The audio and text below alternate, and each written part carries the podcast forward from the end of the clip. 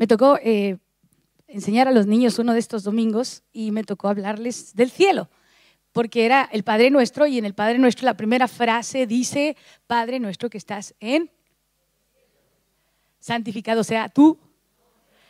Pues resulta de que el Padre Nuestro es de la forma en que nosotros empezamos a santificar a nuestro Padre que está en el cielo. Y yo hago una pregunta a los que estáis aquí presentes, ¿quién quiere ir al cielo?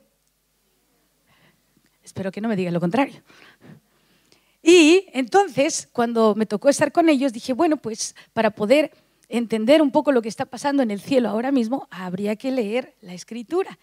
Y yo te invito a que abras tu Biblia, si es que la has traído, y si no, enciende tu móvil, enciende una luz, hazla brillar. Y cuando estemos leyendo este pasaje que está en Apocalipsis 4, vamos a ponernos en, en modo imaginación, ¿ok? Porque yo sé que aquí hay muchos niños, ya no tantos como en la mañana, pero poned vuestra mente en la imaginación. Dice lo que estaba pasando ah, en el tiempo de Juan el apóstol. Él estaba preso en la isla de Patmos y de pronto está orando y tiene una revelación del cielo, de lo que está ahí pasando.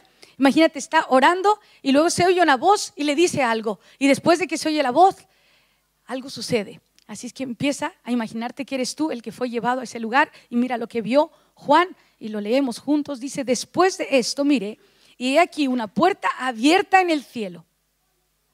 Y la primera voz que oí, como de trompeta, hablando conmigo, dijo, sube acá y yo te mostraré las cosas que suceden y sucederán después de estas. Al instante yo estaba en el Espíritu. Y he aquí un trono establecido en el cielo y en el trono uno sentado. Y el aspecto del que estaba sentado era semejante a piedra de jaspe y de cornalina, y había alrededor del trono un arco iris, semejante en aspecto a la esmeralda. Y alrededor del trono había 24 tronos, y vi sentados en los tronos a 24 ancianos estaban vestidos de ropas blancas, con coronas de oro en sus cabezas. Y del trono salían relámpagos y truenos y voces, y delante del trono ardían siete lámparas de fuego, las cuales son los siete espíritus de Dios. Y delante del trono había como un mar de vidrio semejante al cristal, y junto al trono y alrededor del trono cuatro seres vivientes llenos de ojos delante y detrás. Cuando terminé de leer, se me queda un niño mirando y me preguntó, ¿no tienes una foto? Dije, no, no tengo la foto, pero ¿cómo te lo imaginas? Y el niño empezó a hacer descripciones. Dice, pues me imagino que está este, un, como, como, como un lugar así de, de agua, pero extrañamente no es agua, sino es vidrio, y hay un trono y alrededor de ese trono están como mm, muchos ancianos y, dice el niño, y, otros fueron participando, varios niños decía, y, lo que hay es como unos seres con muchos ojos. Entonces le pregunté, ¿por qué crees que tiene muchos ojos? Dice, pues no sé, porque yo solo tengo dos. Y dije, ¿no será que porque la gloria de Dios es tanta que dos es insuficiente para ver su gloria? Y estos seres vivientes, fíjate, cada vez que ven la gloria de Dios, se quedan tan asombrados que no les queda más remedio que postrarse y decir, santo, santo, santo. Y miran por detrás otra de las maravillas de Cristo y vuelven a quedar asombrados y diciendo, santo, santo, santo. Y todos los que habitan en el cielo quedan asombrados ante la hermosura de Cristo. Y por eso es que hay un coro celestial que siempre está diciendo, gloria al Cordero, al que fue inmolado, al que vive por los siglos de los siglos. En el principio creó Dios los cielos y la tierra, todos de acuerdo conmigo, los niños. Sí. Vamos a verlo. Génesis, vamos todos Génesis 2.8. Y dice así, ya, había terminado Dios de crear la tierra, ya lo hizo todo, ¿vale? ¿Sí? ¿Hasta ahí conmigo? Tierra, mar, todo perfecto. Pero dice que Dios hizo algo más, dice, Y plantó el Señor Dios un huerto hacia el oriente en Edén y puso allí al hombre que había formado. Y el Señor Dios hizo brotar de la tierra todo árbol agradable a la vista y bueno para comer. Asimismo, en medio del huerto, el árbol de la vida y el árbol del conocimiento del bien y del mal. Yo te voy a pedir un favor, yo sé que ya estás sentado y estás muy cómodo, pero me gustaría que te pusieras en pie y oráramos. Vamos a orar para que este mensaje que se llama dos árboles pueda entrar en nuestro corazón. ¿Está bien? Jesús, yo te pido tu sabiduría, tu gracia. Yo pido que abras nuestro entendimiento, nuestro corazón a este mensaje para que lo entendamos y no solamente seamos oidores, sino que seamos hacedores de tu palabra. En tu nombre Jesús. Amén.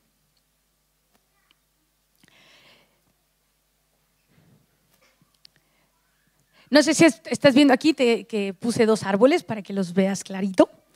Y uno de los árboles que él puso, qué efectos especiales tenemos y todo, ¿no? Es que tenemos aquí unos de escenografía impresionantes. Le dije que me consiguieran dos árboles y se fueron a buscarlos por ahí, por el bosque. Y, las frutas, no, no veas tú qué fruto tiene. Pues el árbol que estaba plantado ahí en el huerto también dice que era muy agradable a la vista. Tenía unos frutos que se veían apetitosos. Pero hay algo que Dios les dijo. En, ese momento todavía no estaba Eva en, en, el panorama, todavía no estaba, estaba Adán. Y Adán, acuérdate que todos los esposos le dicen a la esposa las cosas que les dice Dios, ¿verdad? ¿Sí? El esposo le comunica a la esposa, Dios me dijo esto. Pues Adán también. Ya cuando llegó Eva, también le comunicó lo que Dios dijo. Y esto es lo que dijo Dios, así es que vamos ahí en Génesis 2.16, dice, y ordenó el Señor Dios al hombre, diciendo, de todo árbol del huerto podrás comer.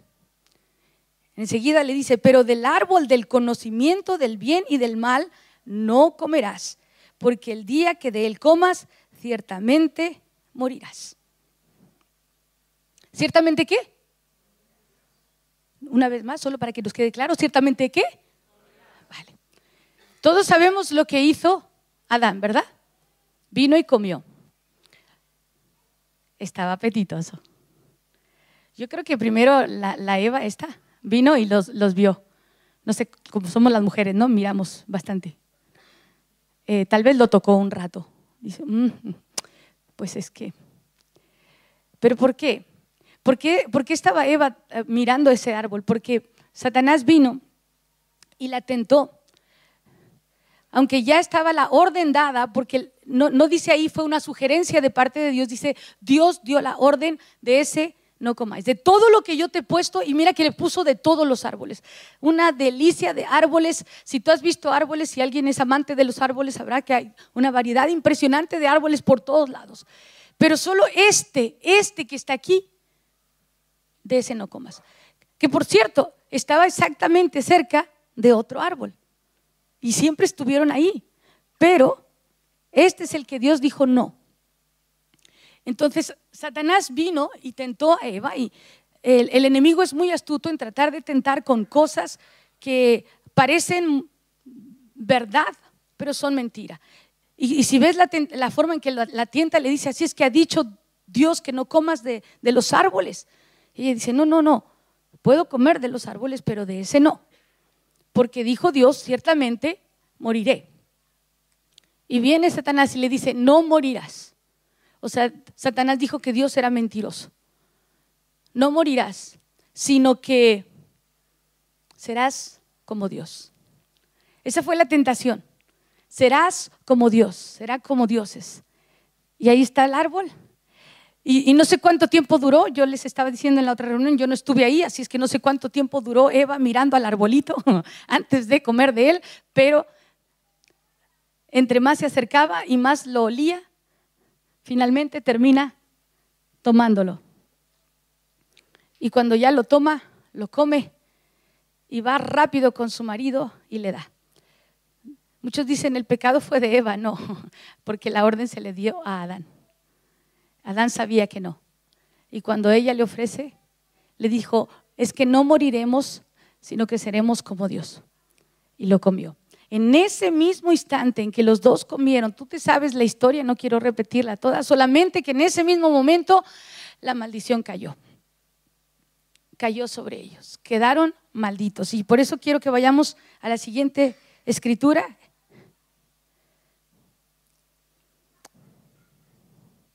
En, el, en Génesis 3:17 dice, por cuanto obedeciste a la voz de tu mujer y comiste del árbol de ese que te mandé diciendo, no comas de él, maldita será la tierra por tu causa. ¿Qué iba a pasar con la tierra? Iba a ser por causa de Adán, por haber comido de algo que Dios le dijo no. ¿Y, qué es maldito para los que dicen, eso suena muy fuerte, maldito? Pues lo contrario de bendito. Y maldito es que todo va mal. No sé si hayas pensado que antes de la caída de Adán todo era perfecto, dice, y vio Dios que era bueno, todo era bueno. No sé si lo has pensado, no había veneno en los animales, no había espinos en, en los ah, árboles, no había nada de esto que es malo. La tierra producía, producía mucho, todo fruto. El día en que cae la maldición, la tierra quedó seca. Y ahora sí le dijo, ganarás tu pan con el sudor del de enfrente. Ah, no, de tu frente. Y desde entonces la vida se volvió difícil para Adán y Eva. ¿Tú te imaginas haber estado en el paraíso sin ningún esfuerzo, solamente extender la mano, comer lo que quisieran en el momento que quisieran? Al salir del paraíso, al quedar expulsados, ahora toda la vida era difícil.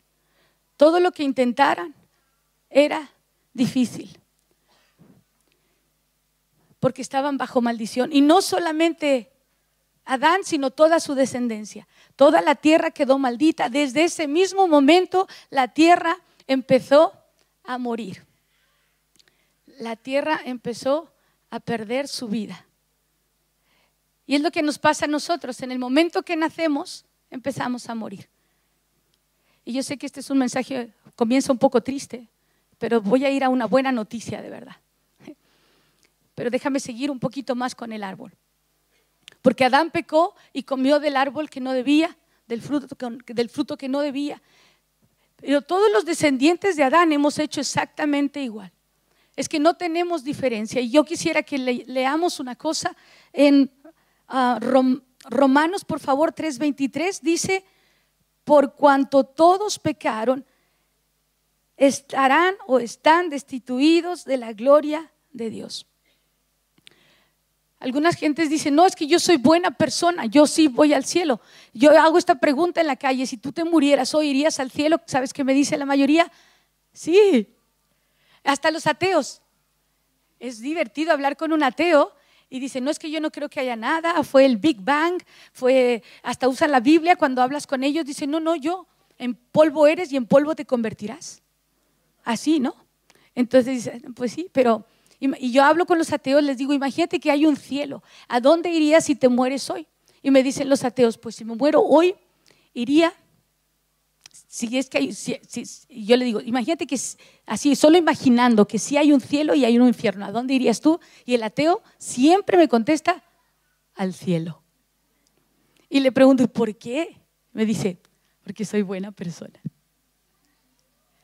Entonces, ¿cómo le demuestras que no son buenos? Porque si la escritura me dice, por cuanto todos pecaron, están destituidos, están lejos, fuera del paraíso, de, la presencia de Dios, porque ¿qué representaba el paraíso? Estar caminando con Dios. Dice que Adán caminaba con Dios cada día. Entonces, estar fuera de la presencia es aquel que peca, queda con esa maldición encima y apartado de Dios, al igual que Adán y Eva, lejos de su presencia, lejos del árbol de la vida. Que por cierto yo lo mencioné esta mañana, el árbol de la vida estuvo siempre ahí, pero por alguna extraña razón Adán y Eva nunca decidieron comer de ese. Si hubieran comido del árbol de la vida, pues tendrían vida eterna. Pero se fueron por el otro árbol para ser como dioses. ¿Y por qué es que la humanidad también ha comido de ese árbol? del árbol de la ciencia, de la ciencia del bien y el mal. ¿Sabes por qué? Porque queremos ser como dioses. Es igual que Adán, no, no tenemos diferencia. Tenemos también el deseo de ser mejores que cualquiera. Queremos que todos nos honren. ¿Alguien aquí no le gusta que le den aplausos y que le digan qué bien lo has hecho, eres lo máximo? Es una de las razones por las cuales la gente miente y por, por las cuales la gente roba y por las cuales se engaña y por las cuales comete adulterio para sentirse lo máximo. Es en serio, por querer ser como dioses. Y también el hecho de no admitir que haya un Dios, los ateos, por ejemplo, que es el ateísmo, es idolatría pura, es decir, yo soy mi propio Dios. Nadie me va a decir lo que tengo que hacer. La gente ha decidido no creer en Dios para no tener que dar cuentas a nadie, para vivir en anarquía total. Y ahora, al momento de que todos hemos probado de este árbol, porque yo siempre hago estas preguntas, digo, ¿tú crees que eres bueno? Pero yo te pregunto, ¿alguna vez has dicho alguna mentira? Me dice, ¿y quién no? Le digo, ¿y alguna vez has tomado algo que no es tuyo? Y dice, ¿y quién no? Le digo, ¿alguna vez has desobedecido, deshonrado a tus padres? Dice, pues, ¿y quién no? Y así, con, con la misma escritura, podemos demostrar a la gente que no hay nadie bueno. Sabes que la ley de Dios o los mandamientos son el espejo del alma. Si tú lo sacas, la gente puede verse. Me gustaría que tú te vieras esta mañana antes de darte la buena noticia. Solo que te vieras cómo estás esta mañana. Si yo te saco el espejo del alma y, que vieras cómo estás. Si tú has comido de este árbol. Si tú has comido de la mentira. Si tú has comido del robo. Si has estado engañando. Si has estado viviendo una vida doble si has estado ah, siendo tú tu propio Dios, si has decidido simplemente vivir a tu manera y vivir como el mundo, como te presenta el mundo que es la vida. ¿Cómo está tu, tu alma? ¿Has comido de este árbol? ¿Sabes qué? La escritura me dice que sí, por cuanto todos pecaron. Entonces, alguien que me diga, yo no lo he hecho, tengo que decirte una cosa, es mentira, porque me dice la escritura que todos hemos pecado. Ahora, la buena noticia, todo el mundo quedó bajo maldición y con un destino de muerte eterna en un infierno. Nuestro destino para todos los que estamos aquí, si hemos comido de este árbol, nuestro destino es estar lejos de Dios, pero no solo fuera de un paraíso, sino en un infierno. La palabra habla de infierno una y otra vez en el Nuevo Testamento. Vas a encontrar el infierno, lugar de llorar, de crujir de dientes, lugar de eternidad, apartados de Dios. Pero luego, ¿qué es la buena noticia?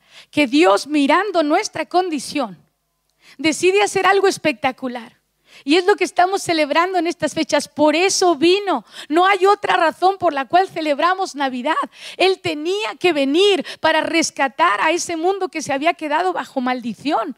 Él tenía que venir y volver a abrir las puertas del paraíso. Él tuvo que venir. Hace más de dos mil años vino. Y tengo que hablarte de este otro árbol.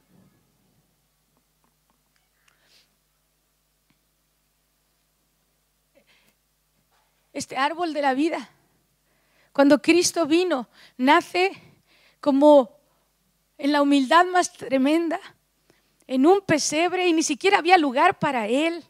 Y todo lo que hemos estado escuchando esta mañana, este niño de Belén, que el más humilde de todos, resulta de que era el Hijo de Dios encarnado, caminando aquí. Él era el segundo Adán, porque al igual que Adán, eh, no nació de, de, manera natural. Nació engendrado por el Espíritu Santo. Ese Hijo de Dios viene, camina sobre la tierra 33 años en perfección. Nunca comió de ese árbol, aunque fue tentado. Fue tentado, todo el tiempo fue tentado. ¿Y te acuerdas una de las tentaciones que él recibió en el desierto? Había pasado 40 días sin comer nada, en ayuno preparándose para, para poder empezar su ministerio y viene Satanás y le empieza a tentar de la misma manera que tentó a Adán. Y le dijo, si te postras ante mí, yo te doy todos los reinos de la tierra. Satanás sí que le podía dar los reinos de la tierra porque él se los había arrebatado al otro Adán.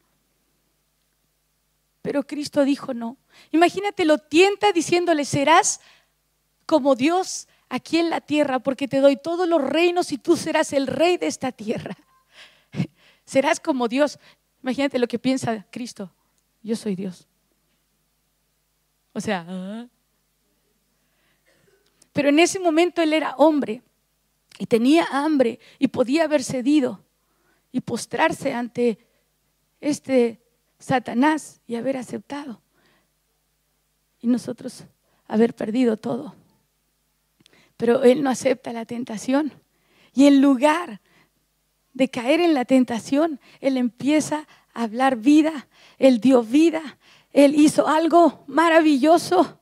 Él era la vida.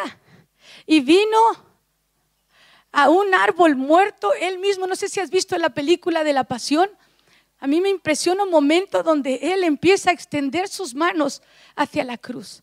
Ya lo han destrozado, ya lo han golpeado el cuerpo, ya lo han dejado.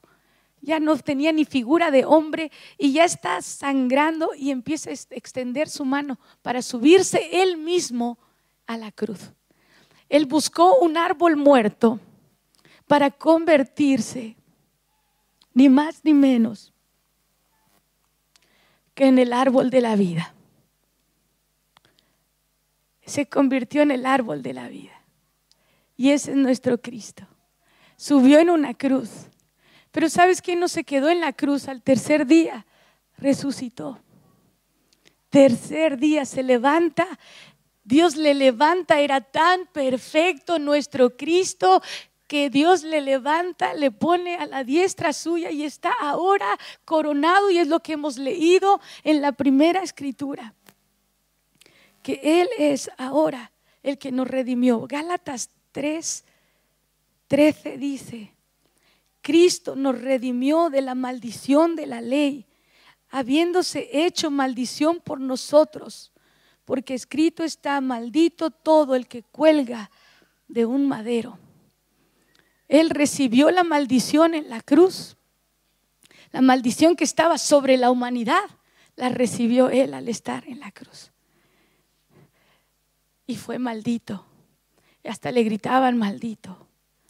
Pero luego se levanta y ahora te está ofreciendo vida. La pregunta es, ¿tú quieres la vida? Si murieras hoy, yo te pregunto, si murieras hoy, literalmente, ¿estás con las manos en el fruto prohibido? ¿O estás bien? ¿Cómo estás hoy? Te voy a invitar que nos pongamos en pie. Voy a cantar una última canción y mientras yo estoy cantando esta canción, medita cómo está tu corazón. Mira, Cristo va a volver. Esa es la buena noticia. Cristo vino una vez nació en un pesebre, pero va a volver. Va a volver en las nubes, va a volver, se va a llevar a su novia, a su iglesia. ¿A quién se va a llevar? Pues a los que vinieron al árbol de la vida, a los que vinieron a Cristo y le pidieron perdón por haber probado del fruto que no les correspondía. ¿Por quién va a venir Cristo? Por aquellos que se humillaron ante Él y le pidieron perdón. Yo tenía 14 años cuando yo le pedí a Cristo que me perdonara. No sé cuántos años tengas tú, yo tenía 14. Y a los 14 años yo sabía que yo iba de cabeza al infierno porque mi conciencia me acusaba de todas esas cosas que yo había probado que no estaban bien. ¿Cómo estás tú hoy? ¿Has probado de ese árbol? ¿Quieres que Dios te quite la maldición porque Él ya se volvió maldición en una cruz? ¿Quieres recibir vida esta mañana? Pídeselo. No se trata de, repetir una oración, no se trata de unirte a, a nuestra iglesia, no, se trata de algo más. Se trata de que seas tú ahora el que le dice a Cristo, perdóname, sálvame, quítame la maldición, porque yo quiero tenerte en el corazón. Cristo nace aquí en la tierra, pero lo que Él quiere es nacer en tu corazón. Quiere que tú le invites. ¿Sabes? Yo, yo sé esto de Cristo. Él es un caballero. Y Él nunca va a entrar en una persona si no se le invita. ¿Tú invitas a, tú, tú te meterías en una casa donde no te han invitado? Espero que no. Cristo tampoco. Si tú no invitas a Cristo, Él no va a entrar. Así es que esta mañana esa es mi invitación para ti, que le digas, Cristo, por favor, entra en mi vida, cámbiame, perdóname, sálvame.